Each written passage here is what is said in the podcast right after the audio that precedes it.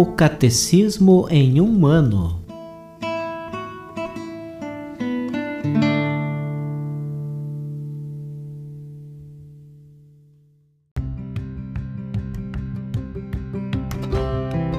Olá, eu sou Yuri, seminarista da Diocese de Ponta Grossa, Paraná. Você está ouvindo o podcast O Catecismo em um ano Vamos ler todo o Catecismo da Igreja Católica ao longo de 365 episódios. Estamos utilizando a tradução em português apresentada pela CNBB em 2013, baseada na edição típica em latim de 1997. Baixe o plano de leitura por meio de um link que você encontra na página do Instagram O Catecismo em um Ano ou na descrição desse podcast.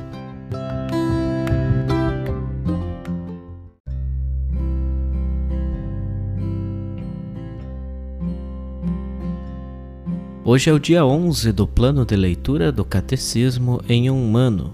Continuamos a leitura dentro da primeira grande parte do Catecismo, a profissão de fé, na seção Eu creio, nós cremos. Dentro do capítulo 2, Deus vem ao encontro do homem. Leremos hoje a última parte do artigo 1 que fala da revelação de Deus. Portanto, leremos os números 65 a 73.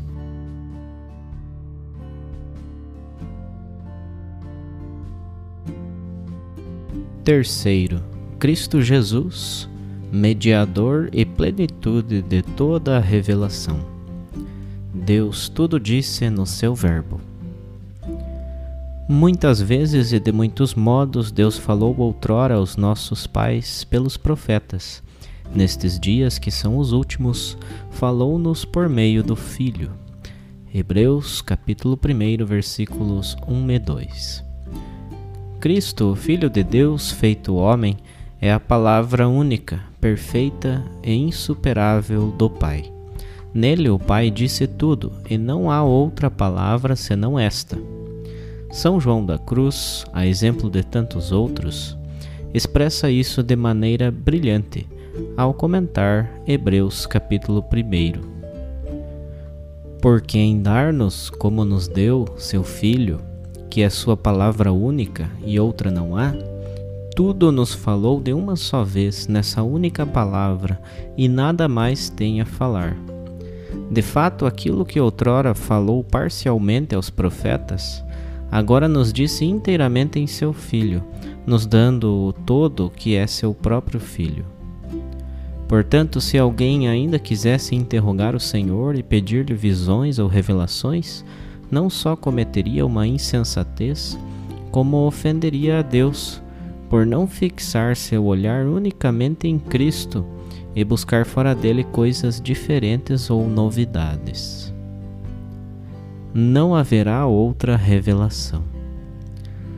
A economia cristã, portanto, como aliança nova e definitiva, jamais passará e não há que esperar nenhuma nova revelação pública antes da gloriosa manifestação de nosso Senhor Jesus Cristo. Todavia, embora a revelação esteja terminada, não está explicitada por completo cabe à fé cristã captar gradualmente ao longo dos séculos todo o seu alcance. No decurso dos séculos, houve revelações denominadas privadas, algumas delas reconhecidas pela autoridade da Igreja. Elas não pertencem, contudo, ao depósito da fé. A função delas não é melhorar nem completar a revelação definitiva de Cristo, mas ajudar a viver dela com mais plenitude em determinada época da história. Guiado pelo magistério da Igreja, o senso dos fiéis sabe discernir e acolher o que nestas revelações constitui um apelo autêntico de Cristo ou de seus santos à Igreja. A fé cristã não pode aceitar revelações que pretendam ultrapassar ou corrigir a revelação da qual Cristo é a perfeição. Este é o caso de certas religiões não cristãs e também de certas seitas recentes que se fundamentam em tais revelações. Resumindo, por amor, Deus revelou-se e doou-se ao homem. Assim lhe oferece uma riquíssima e definitiva resposta às questões que o homem se faz acerca do sentido e do objetivo de sua vida. Deus revelou-se ao homem, comunicando-lhe gradualmente seu próprio mistério por meio de ações e de palavras. Para além do testemunho que Deus dá de si mesmo nas coisas criadas, ele manifestou-se pessoalmente aos nossos primeiros pais.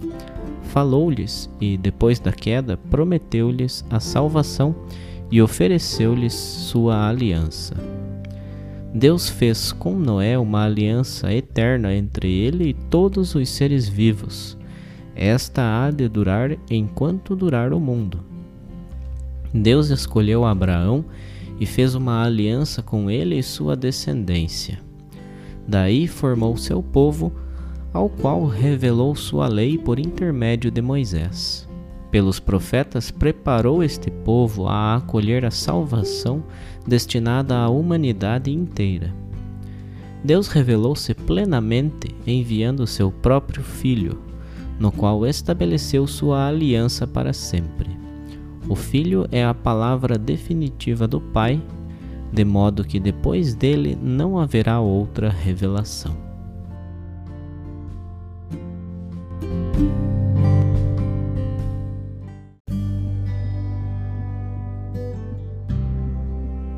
Como um comentário adicional à leitura do Catecismo, leremos alguns trechos de mais uma catequese do Papa Bento XVI, por ocasião do Ano da Fé.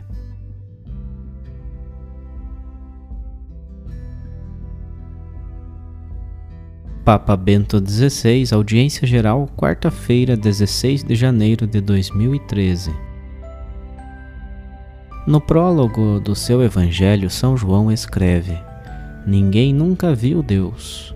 O Filho único que está no seio do Pai foi quem o revelou. João capítulo 1, versículo 18. Gostaria de meditar sobre este revelar o rosto de Deus. Em todo o Antigo Testamento está bem presente o tema da procura do rosto de Deus, o desejo de conhecer esta face, o desejo de ver Deus como Ele é, a tal ponto que o termo hebraico panim, que significa rosto, aparece 400 vezes, das quais 100 se referem a Deus e, no entanto, a religião judaica proíbe totalmente as imagens, porque Deus não pode ser representado, como ao contrário faziam os povos vizinhos com a adoração dos ídolos. Por conseguinte, com esta proibição de imagens, o Antigo Testamento parece excluir totalmente o ver do culto e da piedade. Então, o que significa para o israelita piedoso procurar o rosto de Deus, na consciência de que não pode haver qualquer imagem sua? A pergunta é importante. Por um lado, deseja-se dizer que Deus não pode ser reduzido a um objeto, como uma imagem que se toma nas mãos, mas também não se pode pôr algo no lugar de Deus. Por outro lado, contudo, afirma-se que Deus tem um rosto, ou seja, que é um tu que pode entrar em relação, que não está fechado no seu céu a olhar do alto à humanidade. Sem dúvida, Deus está acima de todas as coisas, mas dirige-se a nós, ouve-nos, vê-nos, fala-nos, faz uma aliança e é capaz de amar. A história da salvação é a história de Deus com a humanidade.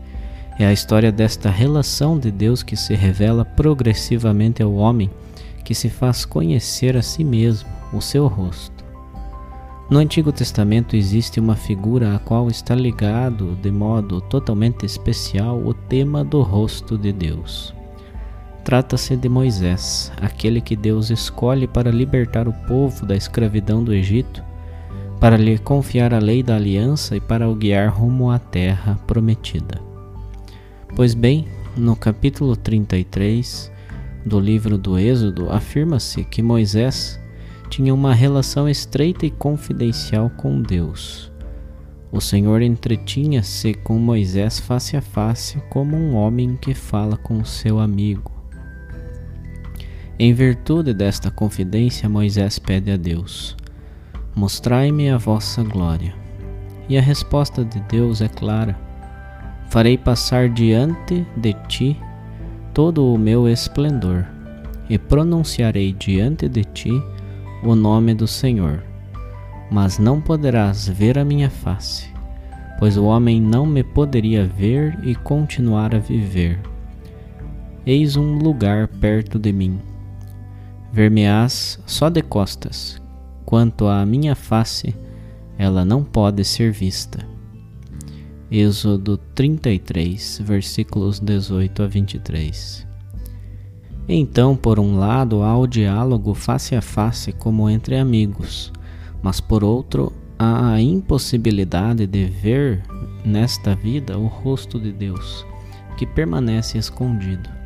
A visão é limitada. Porém, mediante a encarnação acontece algo completamente novo.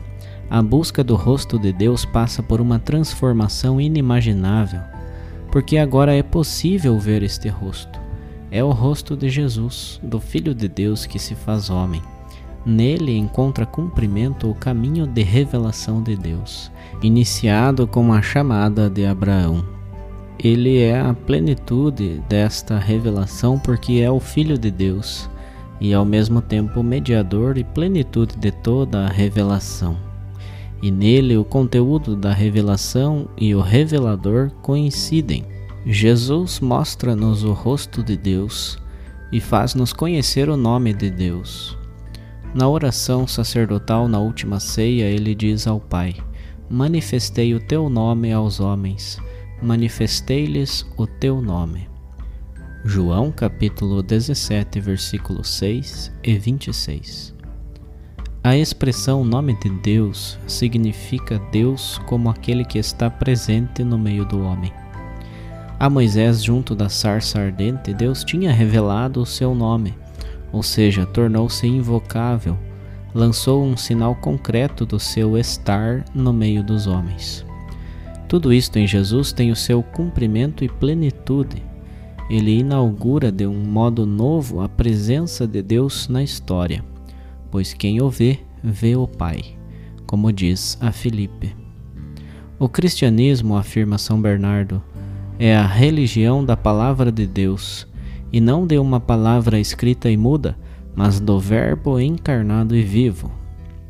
O desejo de conhecer Deus realmente, ou seja, de ver o rosto de Deus, está inscrito em cada homem, inclusive nos ateus. E nós talvez tenhamos, de modo inconsciente, este desejo de ver simplesmente quem Ele é, o que Ele é, quem é Ele para nós. Mas este desejo só se realiza seguindo Cristo, porque assim o vemos de costas e enfim vemos também Deus como amigo e sua face no rosto de Cristo. O importante é que sigamos Cristo não apenas no momento em que temos necessidade e quando encontramos um espaço nas nossas ocupações diárias, mas com toda a nossa vida enquanto tal. Toda a nossa existência deve ser orientada para o encontro com Jesus Cristo, para o amor por Ele, e nela um lugar central deve ser ocupado também pelo amor ao próximo Aquele amor que, à luz do crucificado, nos faz reconhecer o rosto de Jesus no pobre, no frágil e no sofredor. Isto só é possível se o verdadeiro rosto de Jesus se tornar familiar para nós na escuta da Sua palavra, no falar interiormente, no entrar nesta palavra, de maneira que deveras o encontremos e, naturalmente, no mistério da Eucaristia. No Evangelho de São Lucas é significativo o trecho dos dois discípulos de Emaús que reconhecem Jesus na fração do pão, mas preparados pelo caminho com ele, preparados pelo diálogo que fez arder o peito deles. Assim, no final, eles veem Jesus. Também para nós, a Eucaristia é a grande escola na qual aprendemos a ver o rosto de Deus, entramos em relação íntima com Ele e aprendemos, ao mesmo tempo, a dirigir o olhar para o momento derradeiro da história, quando Ele nos saciar com a luz do seu rosto. Na terra, nós caminhamos rumo a esta plenitude, na expectativa jubilosa de que se cumpra realmente o reino de Deus.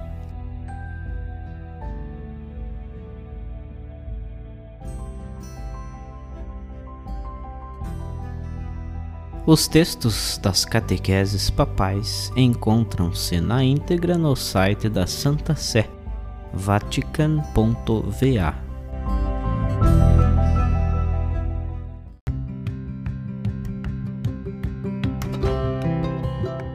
Você acaba de ouvir mais um episódio do podcast O Catecismo em um Ano.